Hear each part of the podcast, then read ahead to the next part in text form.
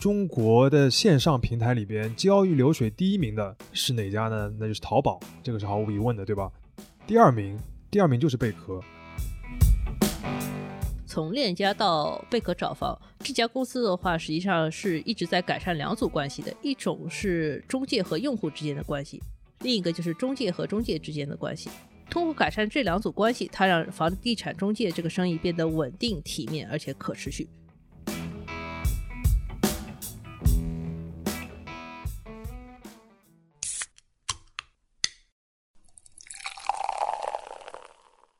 这里是商业就是这样。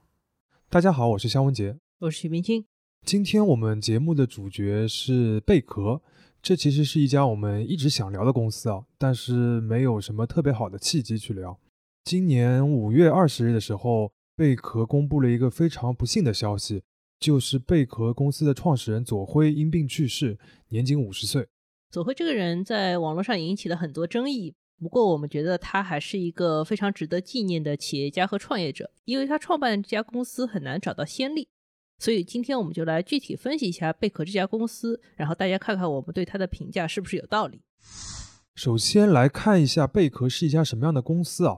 它有两块最主要的业务，一块是房产中介，其中最有名的品牌就是链家，也是大家最熟悉的。还有一个加盟的中介品牌，它叫德佑。这两个品牌加在一起是中国最大的一个房产中介的机构，有接近三万家门店。嗯，另外一个贝壳的组成部分就是贝壳找房，这个是一个二零一八年成立的线上房屋交易平台。相信这两年，如果你买卖过房子啊，或者说你租过房子的朋友的话，或多或少都会知道这个平台。根据贝壳二零二零年披露的数据，当年中国每交易五套住宅，就有一套是通过贝壳完成的。贝壳这个平台到了一个怎样的规模？我们讲一个有点超出常识的一个事实，就是中国的线上平台里边交易流水第一名的是哪家呢？那就是淘宝，这个是毫无疑问的，对吧？第二名，第二名就是贝壳。像京东啊、拼多多这些很有名的这些平台，其实论交易流水的话，都排在贝壳的后面。这个其实也很好理解啊，因为贝壳这个平台上面它交易的是房子，这是一个动不动就几百万元的一个产品，所以它的流水很高也很正常。但反过来再想的话，这么重大的一个交易能在线上完成也很厉害。当然这个我们具体后面再说。除了线下的房产中介和线上的交易平台这两块业务以外呢，其实左晖还有一个独立的业务是做长租公寓的自如品牌。这个公司在前两年也受到很多关注和争议。不过，自如这个公司的话，目前是个相对独立的业务，没有打包放到上市公司体内，可以分析数据也不够多，所以我们就不具体展开聊了。嗯，线下的这个房产中介和线上的交易平台这两块业务，它现在是合并成一个上市公司，就叫贝壳。它是在二零二零年在纳斯达克上市的。我们今天主要讨论的就是这两块业务和这个上市公司的事情。先来看里面最传统的业务，就是线下房产中介这个部分吧。左晖是二零零一年创办链家这个中介品牌的，他当时是在北京的安贞桥底下开了第一家门店。那个时候，中国的商品房市场还刚刚开始兴起啊，北京的房价每平米还不到五千块钱呢。很快的话，链家就做成了北京房地产交易市场的第一名。到了二零二零年，就过了二十年之后，链家这个品牌已经有超过八千个门店，旗下有超过十五万名房产经纪人，也就是房产中介。这些门店都是贝壳公司自营的，这些经纪人呢也都是贝壳自己的员工。当然，这八千个门店肯定不都在北京啊。其实从二零零七年开始呢，链家就已经到北京以外的城市开始扩张了。二零一五年的时候呢，它是这个扩张速度大幅的增加，迅速的铺开到全国各个城市。嗯，那个时候全国各个其他地方的房地产中介公司听到链家都是谈虎色变。因为链家一来到他们自己在的城市的话，就很有可能把他们的生意全部抢掉。当时链家有一个很重要的扩张策略，就是做并购。比如说，他把上海的德佑地产、深圳的中联地产等等都并购进来了。这其中有很多整合和调整的过程，尤其是对于人的管理，总会都做得很不错。我们举几个例子，就是现在贝壳的 CEO 叫徐万刚，他的西部区域总经理党杰和中部区域总经理何生祥。他们都来自于被链家收购的同一家公司，是一家成都的地产公司，叫做一城地产。那被链家并购进来的这些公司或者是一些房产中介的门店呢，最后大多数都被并入了德佑这个品牌里边。然后以这个品牌开始，它也会直接到各个城市再去发展一些新的门店。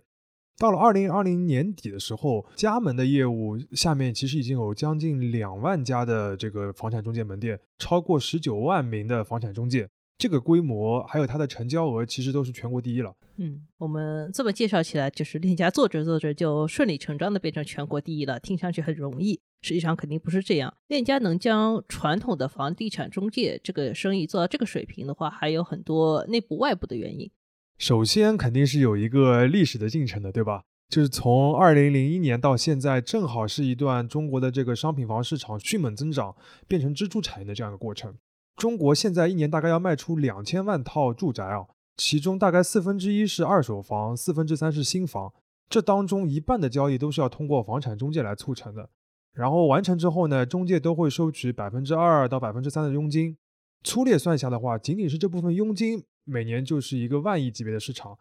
在这个背景下面，这么大的一个市场规模下面，链家才有可能成为一个覆盖全国的一个连锁服务品牌。嗯，插播一下，就是之前一期节目里面我们聊到过抽成这个话题，我们就再简单说一下为什么房地产中介可以抽百分之二到百分之三的这个佣金比例吧。因为就是说，这个佣金比例叠加到了一个很高的房子的总价上面，大家有时候会觉得哇，这个赚钱真容易啊，这个我付这么多中介费很不值。但是我们查了一下，就是说各地在二零一六年之前执行的是一个国家指导标准，国家指导标准是一九九五年的，它当时是这么规定，就是说房屋买卖的过程中间是按照成交价格总额的百分之零点五到百分之二点五来收佣金的。最高不可以超过成交价格的百分之三。到二零一六年之后呢，各个省份的是逐渐开始放宽了中介服务的收费定价标准，变成企业自己定价。但是其实很少有人能够超过这个旧的标准。你去看的话，就是百分之二到百分之三，其实跟一九九五年这个比例是完全是一致的。其实，如果放到全球市场来说的话，这个比例也相对是比较合理的。如果你在美国或者是英国这些市场的话，当然他们卖的很多是那种 house 比较大的房子，然后中介在当中的作用会更大，它的那个佣金比例有的时候达到百分之五以上，甚至百分之六。中国这边的市场情况当然不一样，但是至少二到三这样一个比例还是属于比较正常的。我们还是说回到链家成功的原因啊，就是前面提到链家有历史对它的加成，对吧？还有另一方面就是他自己做的比较好的地方，也是他之后能够孵化出贝壳这个线上平台的一个重要的基础，就是他在服务上做了很多创新。在房屋中介这个生意里边啊，链家其实这个品牌它走的是高端路线，也就是说我的服务比一般的中介要好一点，但收费更高一点。刚才我们讲百分之二到三的这一个佣金比例，那链家现在基本上是按照百分之三来收的。那其实如果乘以一个房价的话，它是要比别的中介要多收很多的服务费的。但为什么它能收这个服务费呢？就是因为它相对来说服务更好一点。那说的准确点，就是更透明，也更标准化。我们在这里举三个例子吧。第一个就是说，他的员工有基本的职业底线，这个基本职业底线就算服务好了，就他不会吃差价。第二个就是说，链家能够展示或者提供的都是信息清晰的真实房源。而不是用那种照片看起来很诱人，实际上根本不在卖的房源来钓客户，然后再给他们推荐一些其他的房源。第三就是说，链家内部这么多的门店的话，他们不是相互竞争，而是相互合作来推荐各自合适的房源和客源。第二条，真房源这件事情非常的重要，尤其是对于二手房市场来说，我们要注意前面讲到的这个信息清晰和准确这两个定语，因为二手房呢，它是一个非标品，非常的复杂。就算是一栋楼里面同样的户型，也会有非常多不一样的地方。这个其实是对促成交易很不利的，因为你这个很难清晰的标定这一个房子这个产品到底值怎样的价格，它经常就会产生一些不信任。是不是其他行业也有这种问题啊？比如说二手车行业？对，就二手车也是一个很典型的一个非标品嘛。就我们国家至今还没有一套很可靠、很准确的数据，可以告诉你这辆车它到底开了多少年，开了多少公里，经历过怎样的维修，遇到过怎样的事故。那它的市场价大约应该是多少？就这个统一的、公平的这个数据平台其实是没有的。所以现在二手车还是一个很分散、很传统的一个销售方式。即便是前两年有一大堆的二手车平台，对吧？想要去改变这个市场，比如说瓜子啊、优信啊，但他们其实都没有解决这个信息不准确或者说是不对等带来的不信任的这个问题。链家解决这个问题的方法非常的笨啊，就是他从二零零八年开始的话，就独立做了一套自己的房源数据库，也叫楼盘词典。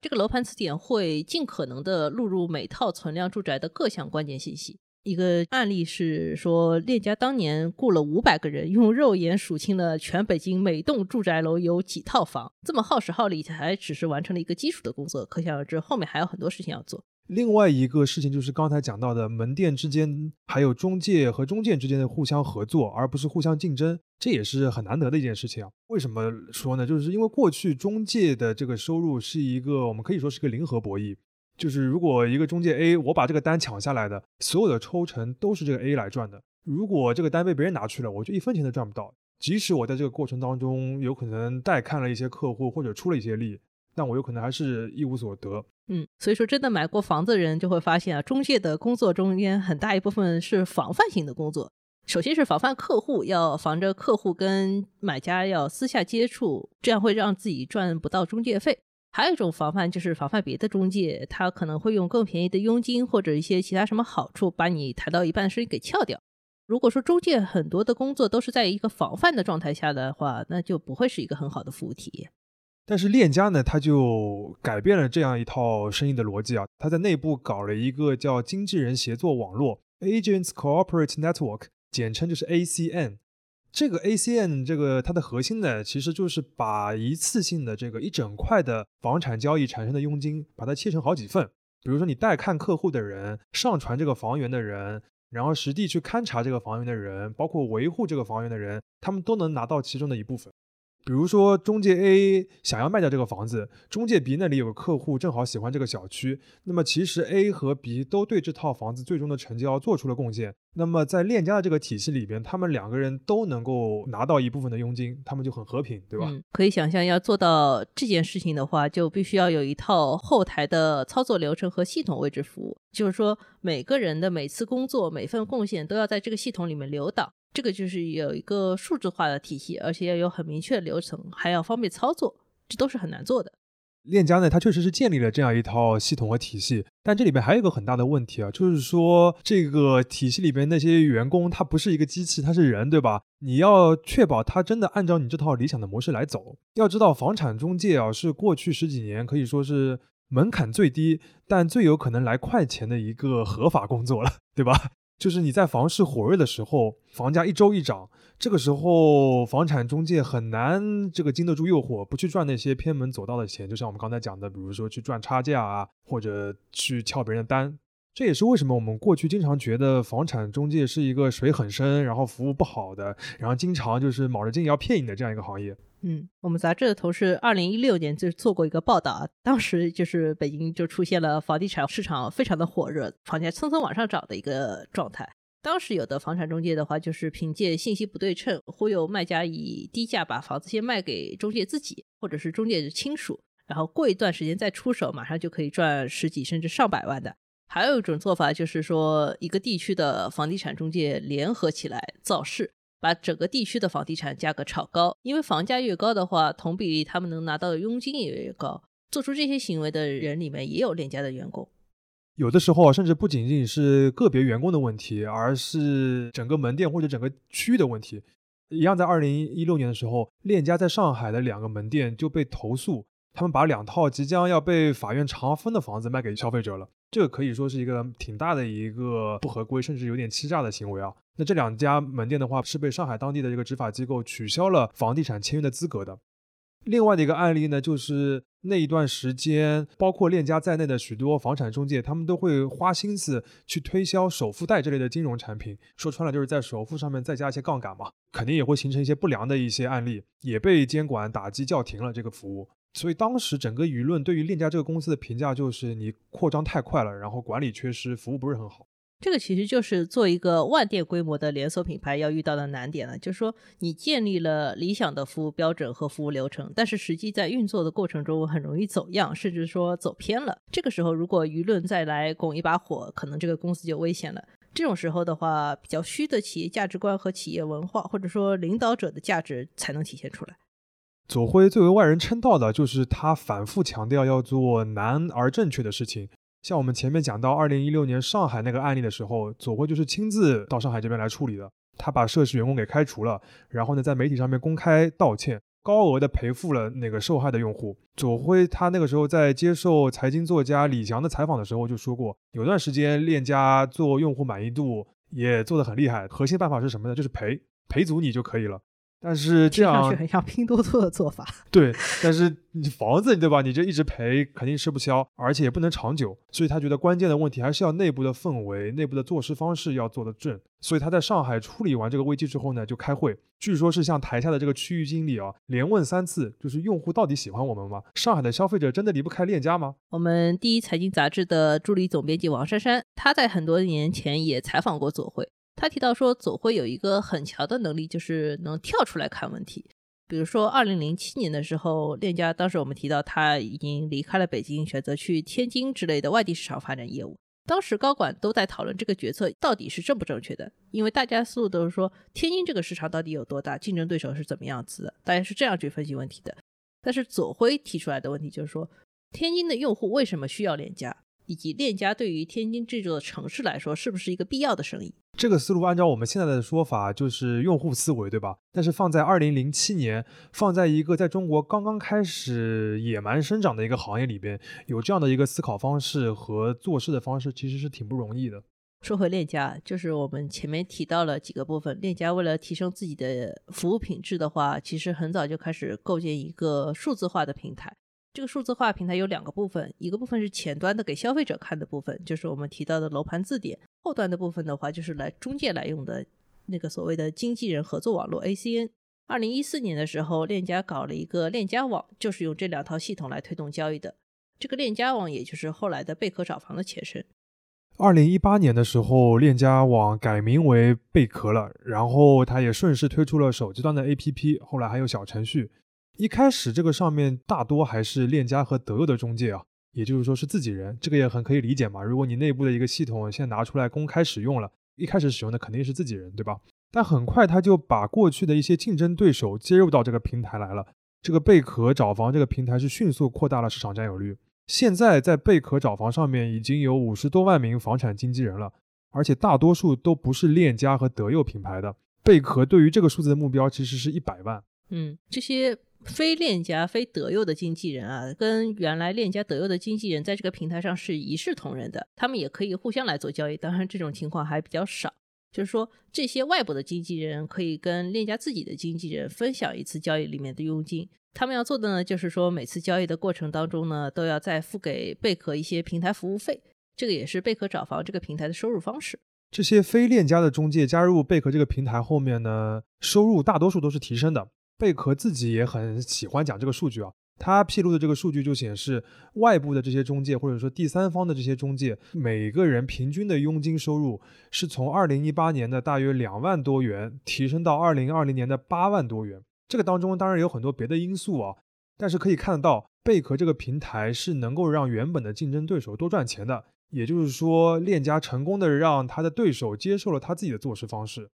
我们这里稍微总结一下，就是说，从链家到贝壳找房这家公司的话，实际上是一直在改善两组关系的，一种是中介和用户之间的关系，另一个就是中介和中介之间的关系。通过改善这两组关系，它让房地产中介这个生意变得稳定、体面而且可持续。我们节目开头的时候就是说，贝壳这家公司很难找到先例，对吧？那其实原因就在这边。你可以找到一个传统服务业里面的连锁冠军，你也可以找到一个改变传统行业的互联网平台，但他们往往是两个公司，对吧？或者两个没有关系的，后者往往都是一个局外人，一个什么互联网的创业者来做的。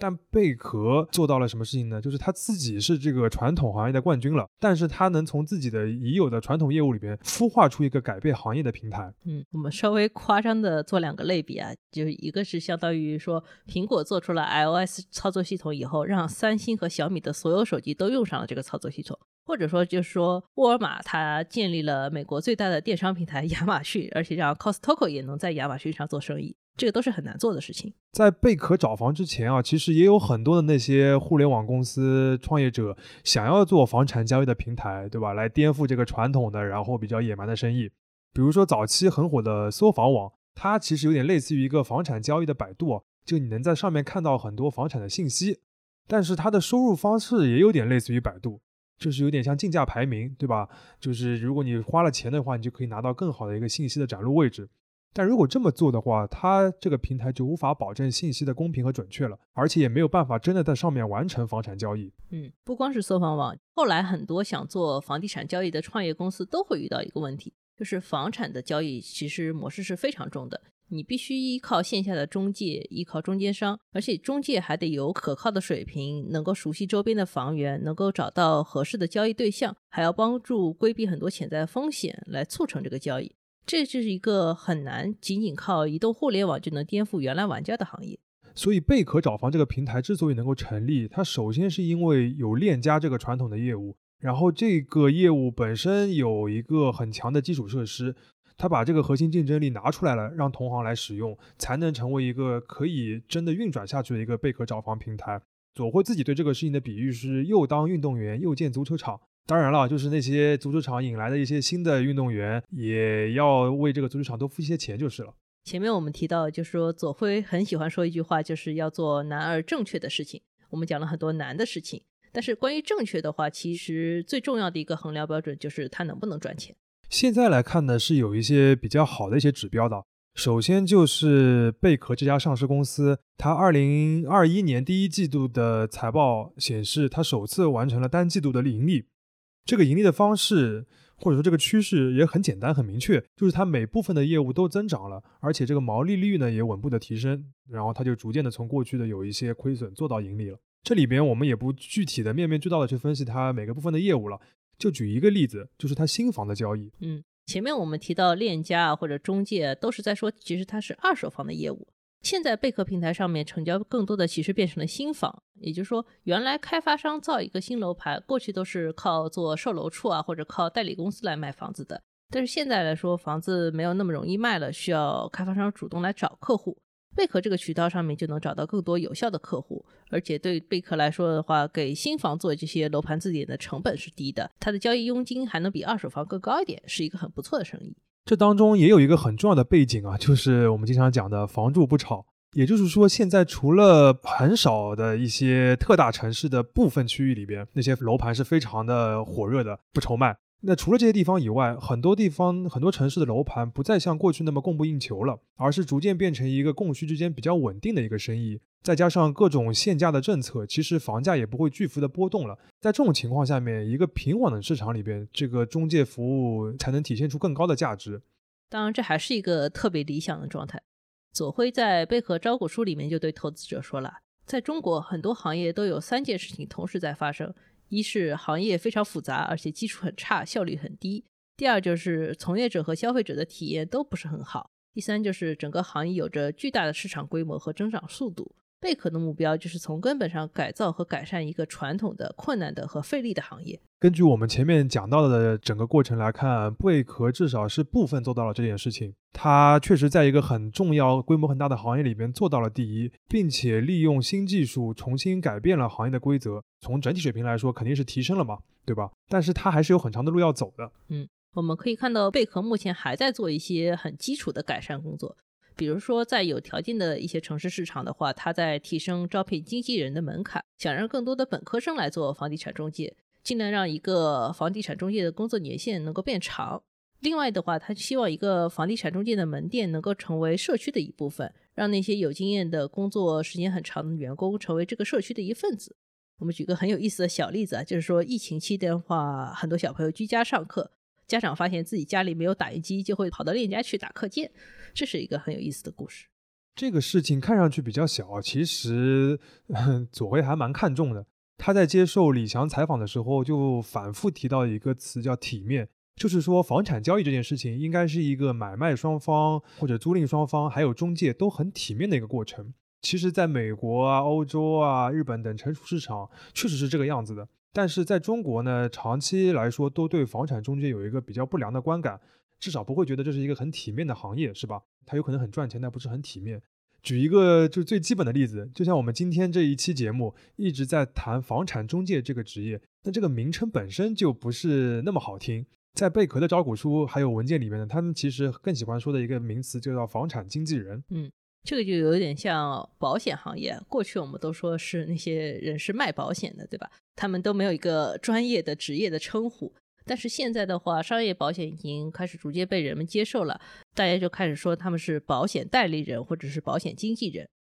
左晖在做房地产之前呢，他其实就是卖保险的。所以说，如果哪天房产经纪人也能够取代房产中介这个名字的话，那么贝壳这个公司的目标可能就算是达成了吧。当然，我们还是要强调啊，就是要达到这个理想化的状态，不管是对于贝壳也好，还是对于中国的这个房地产交易也好，还要走很长的一段路。这个过程当中，有可能还会出现像二零一六年那种集中出现各种不良新闻的，然后走偏的这个案例。但如果到那个时候的话，贝壳这家公司已经没有左晖这一个领导人能去现场救火，或者是对区域经理进行灵魂拷问了。好在贝壳过去几年都在强调组织的稳定和自我成长。左晖本人其实已经不负责具体的业务了，而是更多关注战略，还有像高端公寓这样的一些新兴业务。具体的一些公司的发展，比如说贝壳平台也好，链家的这个品牌也好，都交给了管理层来负责。而这些高管都在贝壳很长时间了。从这个角度看，左晖对这家公司最后的贡献，就是确保他离开了之后，贝壳也能继续前进。在一个比较复杂的市场里面，想要实现理想化的目标，就更加需要长期坚持，并且持续去克服各种挑战。商业就是这样。感谢收听这一期的《商业就是这样》。你可以在苹果播客、小宇宙、喜马拉雅、网易云音乐、QQ 音乐等平台收听我们的节目。